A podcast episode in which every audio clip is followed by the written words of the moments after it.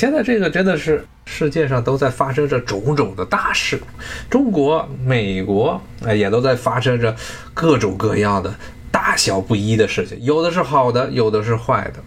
现在最喜欢用的一个词汇啊，现在我看国内新闻上经常使用一个词汇，就是又是百年未有之大变局。这个词最早是用来形容中国的晚清时代。中国晚清时代的时候，受到了西方的严重的冲击，当时被认为是千年未遇之大变局啊。现在又来个百年未遇之大变局啊，其实是不是大变局呢？人类历史就是这个样子，总有一个，总有强权会诞生，有强权会衰落。诞生的理由千千万万，衰落的理由绝大部分情况下。都是差不多的，特别是在西方国家啊。那么现在美国正在经历的这么一个相对啊衰弱的阵痛啊。那么很多的这些国际事件啊，与美国相关的负面消息啊层出不穷。范德瓦布什他在写这个书的时候，这个科学无尽的边疆，美国正位于自己国运的巅峰时刻。之前节目也大家讲，罗斯福通过一系列的一些策略啊，极为精明的策略，将美国带到了世界舞台的中心。这是美国当时是一个作为这么一个世界的超级大国，虽然被称之为冷战是两极世界，但是美国的国力比苏联要远远的高出一头。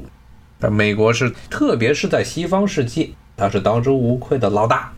而且呢。而且呢，美国是当时是向全世界他们的阵营中啊，美国阵营这个所谓的西方打着引号的自由阵营是开放自己的市场，鼓励这些国家啊依靠美国市场来繁荣，所谓的共同繁荣。但是呢，很快的这种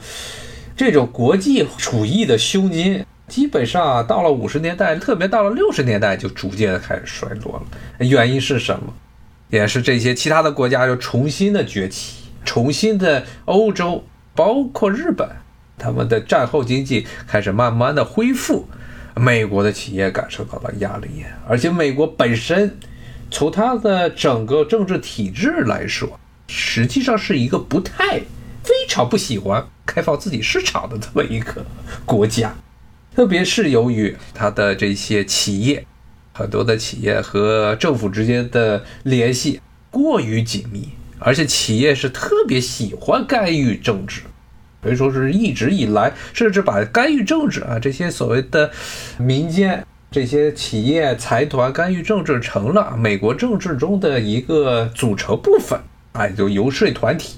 那么在这种背景下，我们就可以看见啊，从七十年代、八十年代开始，美国就开始不断的和他之前的那些小弟们打贸易战，日本基本上到八十年代的时候，曾经一度它的 GDP 已经超过美国的百分之六十。在美国当时的一些智库给国会做的这些所谓两个国家科技实力的报告之中，认为呢，美国仅仅是在几个领域还有上风，军事领域。包括一些半导体的一些技术领域还在上风，其他领域当时认为日本已经超过了美国。那美国在这个时候呢，应该是怎样的一个应对呢？如果呢你是一个自由主义者，可能会说要依靠市场竞争，让市场决定孰优孰劣。当然呢，这是完全的是一个非常幻想中的这么一个理论，实际上是永远不可能实现的，没有一个。国家它会是摆脱自己国家利益而存在。当然了，这些如果是一个独立的国家，绝对不会超脱自己这个国家本身的利益而来决定一些国策。当然了，有些国家不一定，有些国家呢，无论是政客，还是呢底下的平民，他们很有可能会做出一些违背国家利益的事情，来满足别的国家的利益。这个事情，特别是在这两周就看见了很多。特别是美国的小弟，北边的那个小弟加拿大，还有呢，南太平洋上的那个小弟澳大利亚。当然了，作为一个至少呢认为自己是有独立自主权利的国家，是不会像这澳大利亚和加拿大这样做事儿，完全的是依靠着美国。当时美国，你看八十年代的时候，他搞自由竞争了吗？没有搞。怎么弄呢？首先要制定了一系列的半导体相关的产业政策。这些节目也讲过，美国这个国家其实是一直都有产业政策的，从来不是像某位学者他说的那样说美国没有产业政策。美国的产业政策是非常鲜明，而且从来都是直来直去的，不给你拐弯抹角，特别是半导体业。以前也跟大家讲过，美国的半导体之所以能到八十年代重新压过日本一头，很大程度上就是它的产业政策，包括美国政府直接扶植起来的这么一个半导体协会。虽然是打着半官方的名义，但是呢，美国政府也没有往少里面花钱。其实花的钱在当时来说啊，几千万美元，但是呢，是为了制定一整套的严密的产业政策，而且你还不能去忽略从美国的政治。从美国的政客，从美国的普通的民众，他们当时都是集体的站在了国家利益这个方向，包括啊著名的一些照片啊，美国的国会议员在国会大楼前面啊用锤子去砸这些日本的电子产品，去砸，用这种方式来表现美国人对日本的极端的不满。不过啊，说实话，在日本，日本这个国家啊，一直是一个比较有趣的。他们的心态一直是非常的有趣，历史上来看就是这样。经常有一个词来形容，就是所谓的“下课上”。一方面对主子要表现的是服服帖帖，表面上啊所有的事情，老大说了什么必然要去做，但是底下呢有很多很多的这些歪招，一直是一个非常不安分的，总是呢想用各种办法去摆脱所谓老大对他的限制。有各种各样的办法，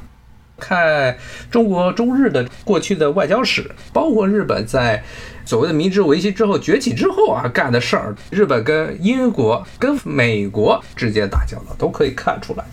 即便是在二战之后，这个美国彻底的把日本给打趴下了，甚至呢扔了两颗核弹，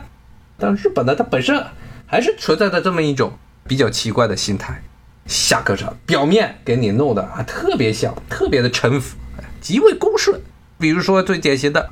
当时美国跟七十年代中美这邦交没有正常化之前，虽然美国和中国其实是在搞秘密外交，但是呢，日本是完全不知情的。然后表面上呢是坚定的要比美国更加繁华，结果呢，后来因为尼克松的秘密访问中国啊，日本人当时都快疯掉了。这是一个表面的表征，特别是渗透到日本社会中的方方面面。但另外一方面呢，它又一直存在着这么一种喜欢在这个老大底下干些偷鸡摸狗的事情。像日本的产业，在经过六十年代、七十年代高速发展之后，到了八十年代之后，有这么一批的日本的政客，甚至呢，包括一批的这些日本产业界的人，都有点飘了。具体飘到什么地方呢？甚至呢，当时美国，大家要知道，美国一直是对日本的军火产业控制非常严厉的。但是呢，其实，在七十年代、八十年代之前，搞过并没有像现在这么样的彻彻底底。当时日本呢，就自己偷偷的搞了很多的这些军火研发项目啊，甚至呢，拒绝与美国合作，拒绝于向美国出口。这个其实就是表现出的一个方面，就日本人其实在底下有很多的私心。当然，这些私心基本上在美国眼皮底下搞这些事情，没有不被暴露的，而且暴露的实在是太彻底了。而且美国在日本有驻军，这是没办法跑的事情。所以呢，综合各种各样的结果，这日本就被这美国干趴下了。从这个无论是货币货币政策的改革，这广场协议，还有包括日本的自主的进行这一些出口出口的压缩，不再向美国大规模的倾销所谓的这些产品啊。但是当然最后也是之前节目也跟他讲了，日本真正的企业的竞争力彻底的完蛋，那还是九十年代的事情，没有跟上美国主导的互联网革命。日本车就是一个投机者，在风口浪尖的时候，有的时候他能抓的比较死，而且他一旦冲上浪就能顺风顺水。但是这个浪一旦趴下，他也就跟着完蛋。在明治维新的时候，日本就是一次赌国运赌赢了，而且到了这个二战的时候，赌国运又赌输了。那么到了五六十年代，依靠美国的扶持啊，日本又起来了。这八十年代的时候啊，他又飘了。然后又赌输了，然后九十年代就彻底的歇菜。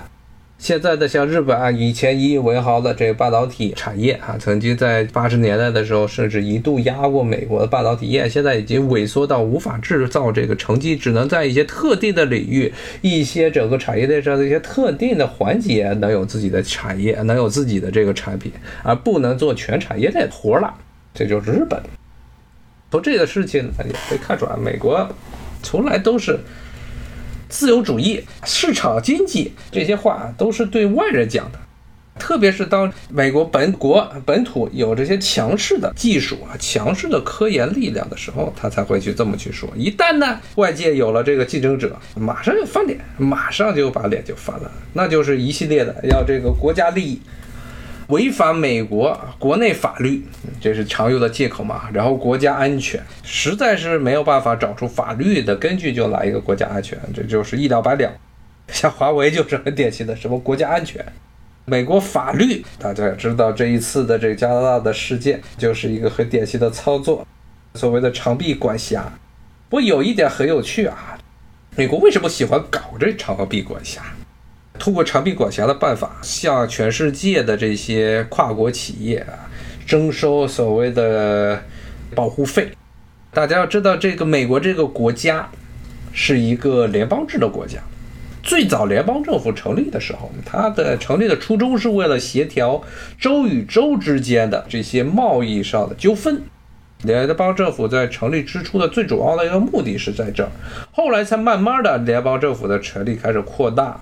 首先有征税、征这个所得税的事儿啊，然后军队不断的扩大，然后联邦政府的部门各种各样的大部、小部，在一八六零年代之后逐渐的都开始出现了。但是呢，另外一方面，各个州自己手里又握着很多的权利，其中的一个很重要的权就是地方的这些法律都是自己制定的，有联邦的大法，但是呢，州内有州内的法，甚至呢，地方每个城市都有自己的法律。而且最有趣的是，经常会出现州里的法和这个联邦的法是抵触的，这时候就非常考验联邦政府和州之间的这些司法部和州内的司法系统的这些官僚，他们怎么样去协调的这些事情。比如说抽大麻这东西，在很多的州是已经是合法化，但在联邦层面上目前还没有。所以呢，联邦政府派到各地的这些派出机构是否应该去抓大麻？吸大麻的人，就是一个非常微妙的问题，就是在考验联邦政府和州一直之间的关系，经常出现反复。有的时候是这个联邦政府对运大麻、吸大麻就睁只闭只眼，有的时候他就直接去抓，很难说。然后呢？现在不说这个联邦政府和州的关系，是州内部的关系。州内，大家知道，刚才说了，每个州，像美国这些所谓的州，是咱们翻译成州，他们这个词汇 state 这个英语单词，其实就可以翻译成国家。相当于每个州实际上把自己当做一个半独立的这么一个国家来看待，所以呢，州内有很多的法律是约束本州的居民的，本州居民的一些商业啊、职业呀、一些什么这些公司啊，还有各种各样的这些社会治安的问题啊，这些法律。然后呢，就出现了一个很有趣的事情啊，因为这个它毕竟。这些州与州之间的这些贸易啊，它还是在一个国家的范畴之内做事儿，经常出现一些跨州的法律纠纷。然后呢，这个时候就出现了有趣的现象。本来应该说啊，每个州自己制定的法律应该是管自己的，但是呢，由于美国这个国家它内部的这种比较非常繁荣的州与州之间的这种贸易往来。所以造成很多的时候跨州的这种违法事件非常的普遍，其实也很好理解，这就是一个国家内部的事情。那么的怎么样去处理那些跨州的纠纷？最后，美国由于这种地方的势力开始做大啊，一直不是做大，一直以来它有地方的这些司法部门拥有强权。最后的联邦政府呢，又对于地方的这些特别法律这一块儿。它的一些主张一直处于一个非常谨慎的控制的态度啊，所以造成最后呢，很多美国的各州先实行了这些所谓的长臂管辖法。只要是你这外州的公司、纽约州的公司，在加州有生意，然后呢，在加州出了事儿、犯了事儿，经常会出现一些情况，就是这加州的法律去抓纽约的公司。所以美国啊，在历史上来说，它的这个长臂管辖就是有传统的，咱们自己内部自己人就是这么整自己人的。所以美国当时开始，特别是在二十世纪二十世纪后半叶，开始搞这些，开始他作为这么一个全球的世界霸主的身份，开始想把自己的一些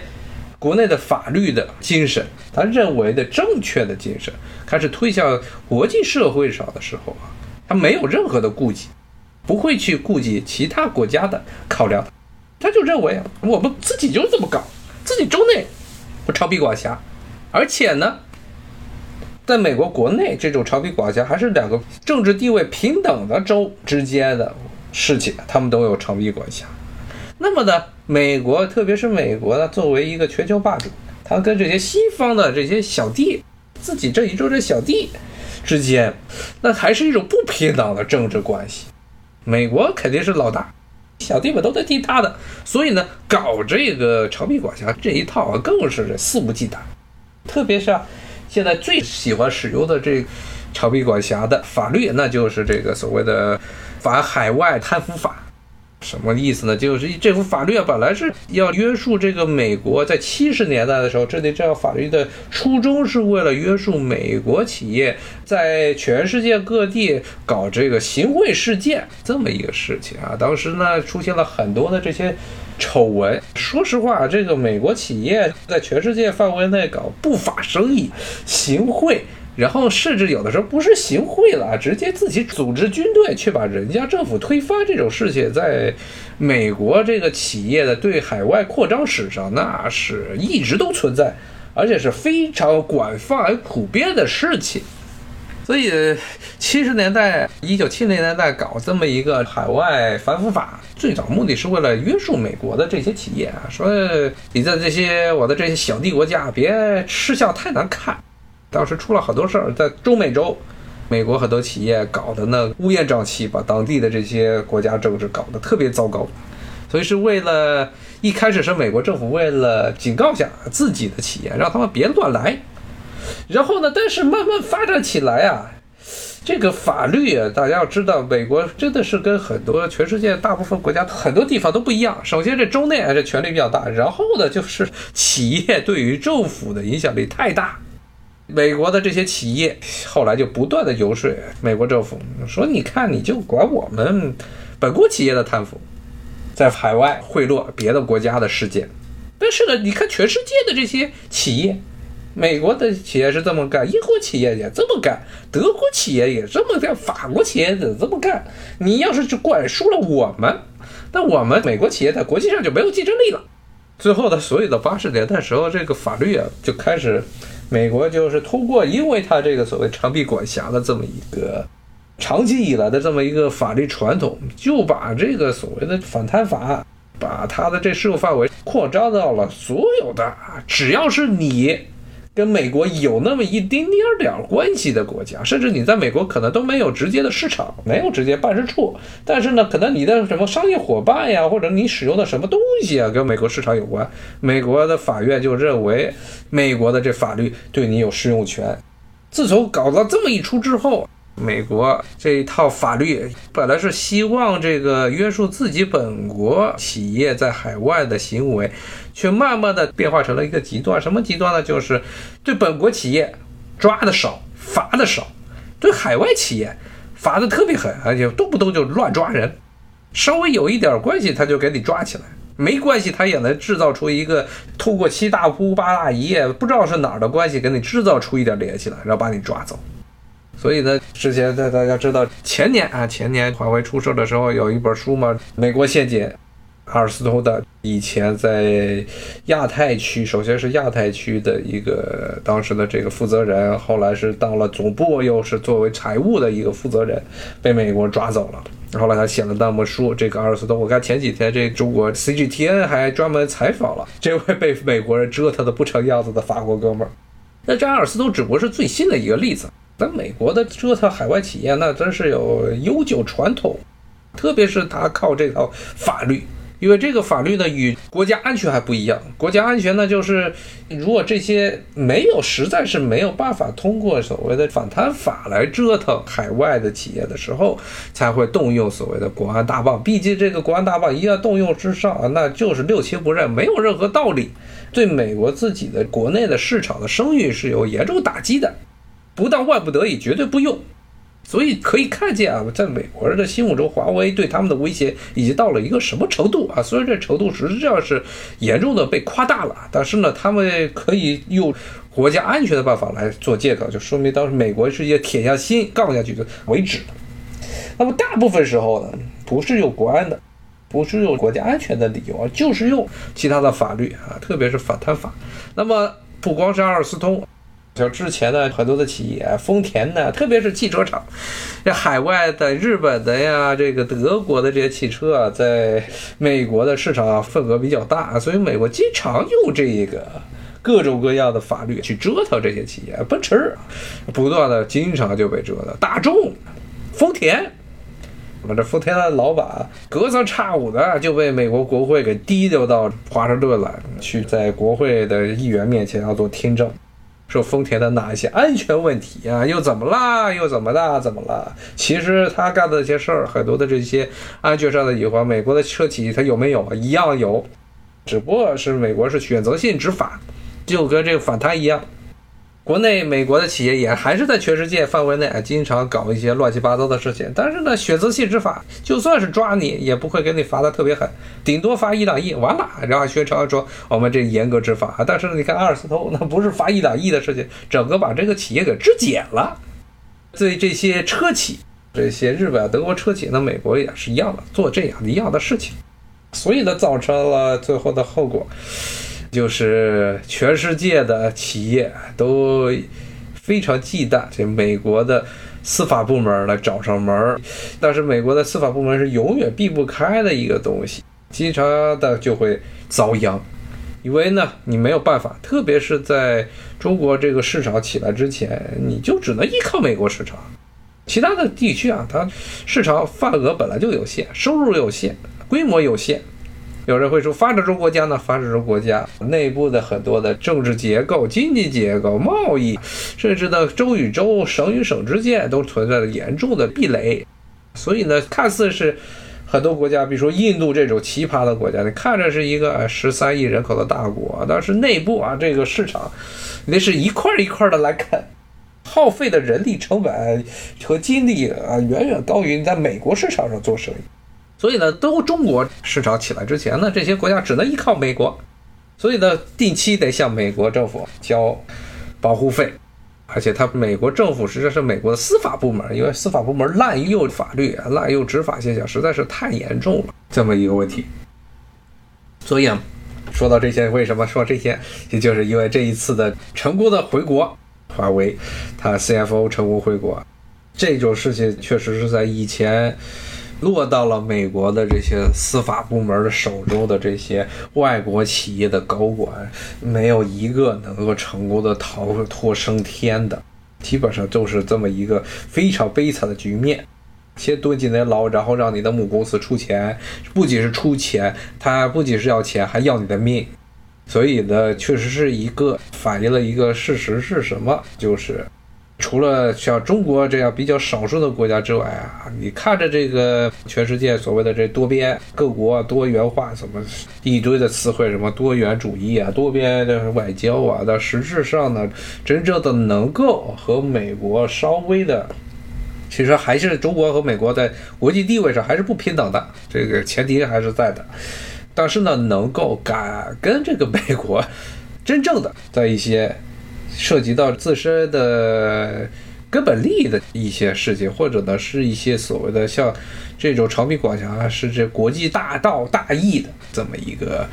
领域中的嗜好呢，是可以去跟美国去杠一杠，别的国家根本不敢。比如说这个，比如说这个伊朗，大家老看啊，他经常伊朗说什么跟美国杠，但实质上你看啊，伊朗基本上是整个这个外交基本上都是被美国给封的死死的。除了中国之外，就没有几个敢跟伊朗做生意的。而且伊朗呢，你就看，那像前两年，董王时代把人家的军队里的高官，而且是很重要的高官，甚至是伊朗的被认为可能是伊朗的下一代的最高领袖的接班人给炸死了。伊朗干嘛了？他象征性的就发了几枚导弹啊，是往美军的基地，而且可能很有可能之前提前先跟美国说好，说我要往你这扔导弹，你们呢稍微躲一下，就一个象征性的反击，不是一个真正能够跟美国去叫板，只不过是嘴上叫的好听。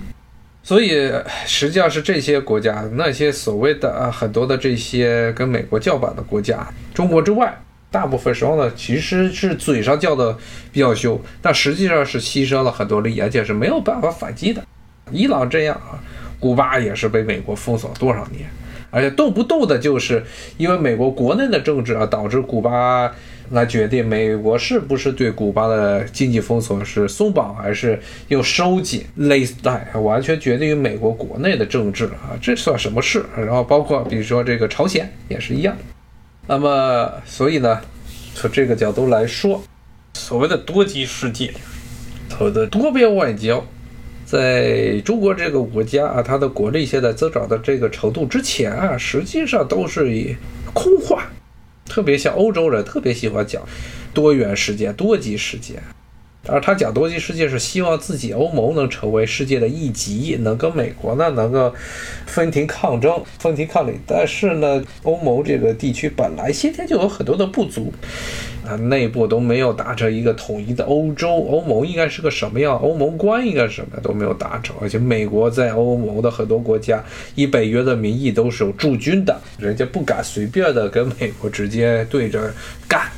所以呢，他说这些所谓多元，更多的是一种空话。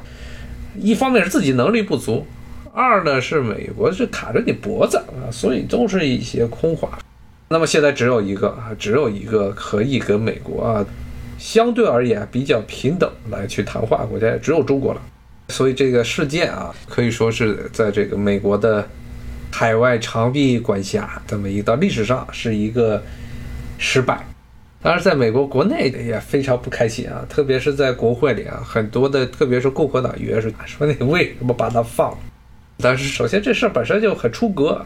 然后呢，加上这个事情是上一任干的事儿，所以呢，在现在到了这一任的手上，就变成一个负资产。为什么呢？因为现在其实美国一开始抓啊，这孟女士是为了整华为。但是呢，后来呢，抓了之后，华为已经做好了是一辈子都见不到自己女儿的准备，没有屈服。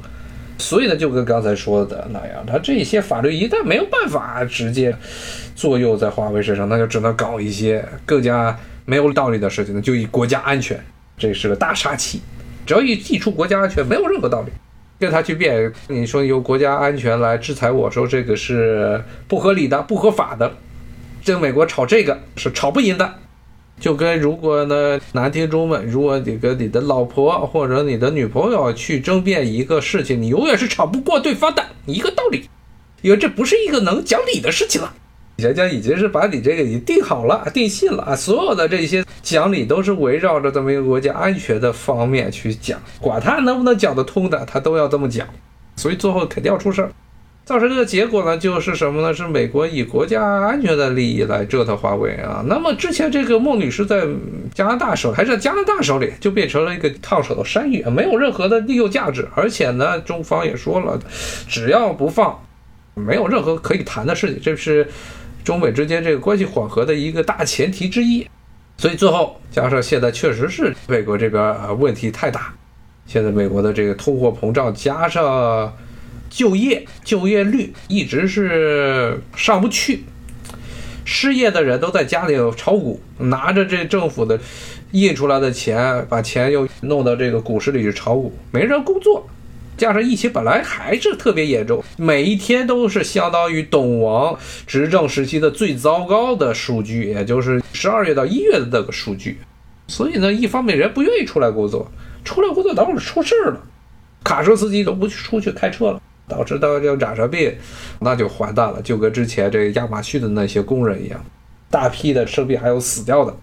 加上呢，政府本来也发钱了，那干脆你就拿这些钱，只要股市欣欣向荣，